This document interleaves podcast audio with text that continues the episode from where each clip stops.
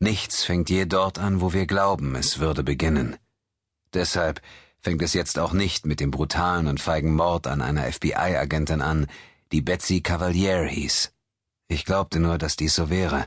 Mein Fehler. Und ein wirklich großer und schmerzlicher Fehler. Ich kam mitten in der Nacht zu Betsys Haus in Woodbridge, Virginia. Ich war noch nie zuvor dort gewesen, aber ich hatte keine Probleme, es zu finden. Das FBI und Notarztteams waren bereits dort. Rote und gelbe Lichter blitzten. Sie schien den Rasen und die vordere Veranda mit grellen, gefährlichen Streifen zu bemalen. Ich holte tief Luft und ging hinein. Mein Gleichgewichtssinn war gestört. Mir war schwindlig. Ich grüßte eine große, blonde FBI-Agentin. Sie hieß Sandy Hammonds, und ich kannte sie. Sandy hatte offensichtlich geweint. Sie war eine Freundin von Betsy. Auf dem Tisch in der Diele sah ich Betsys Dienstwaffe. Neben dem Revolver lag eine Notiz, die sie erinnern sollte, wann die nächste Qualifikationsschießübung auf dem Schießstand des FBI stattfand. Ich zwang mich, den langen Korridor hinunterzugehen, der vom Wohnzimmer in den hinteren Teil des Hauses führte. Das Haus schien hundert Jahre alt zu sein und war vollgestopft mit ländlichem Nippes, den sie geliebt hatte. Das große Schlafzimmer befand sich am Ende des Korridors. Instinktiv wusste ich, dass der Mord dort geschehen war.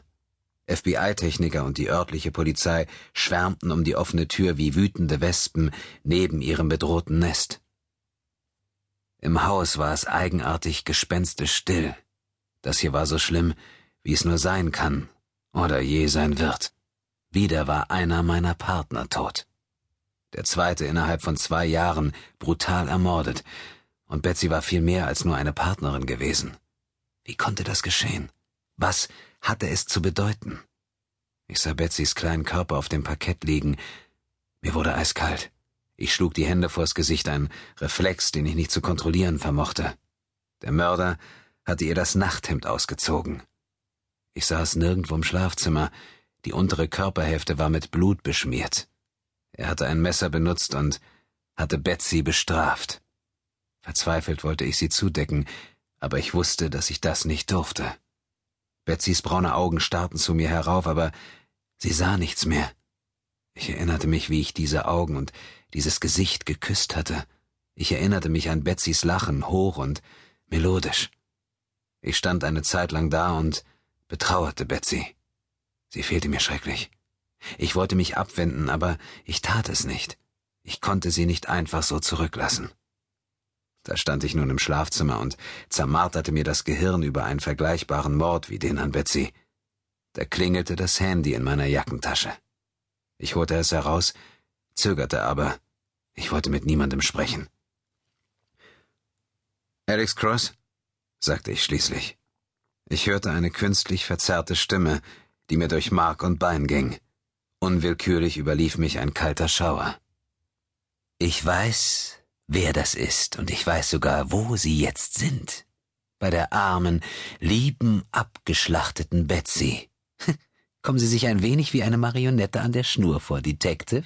Das sollten Sie, sagte das Superhirn. Denn genau das sind Sie. Tatsache ist, dass Sie meine Lieblingsmarionette sind. Warum haben Sie sie getötet? fragte ich das Ungeheuer. Warum haben Sie sie getötet? Fragte ich das Ungeheuer. Das war doch unnötig. Superhirn stieß ein mechanisches Lachen aus. In meinem Nacken stellten sich die Haare auf. das herauszufinden dürfte für Sie nicht allzu schwierig sein, richtig? Sie sind doch der berühmte Detective Alex Cross. An Ihrem Gürtel hängen doch die Trophäen all dieser großen Fälle. Sie haben Gary Sonenji zur Strecke gebracht, Casanova. Sie haben Jack und Jill gelöst. mein Gott, Sie sind beeindruckend. Warum kommen Sie nicht hierher, um mich zu erledigen? fragte ich mit leiser Stimme. Wie wär's mit heute Abend? Wie Sie sagten, wissen Sie ja, wo ich bin. Wieder lachte das Superhirn, diesmal leiser. Wie wär's, wenn ich Ihre Großmutter und Ihre drei Kinder heute Abend umbrächte? Ich weiß nämlich auch, wo die sind. Sie haben Ihren Partner dort zurückgelassen, nicht wahr? Glauben Sie etwa, er könnte mich aufhalten? John Sampson hat gegen mich keine Chance.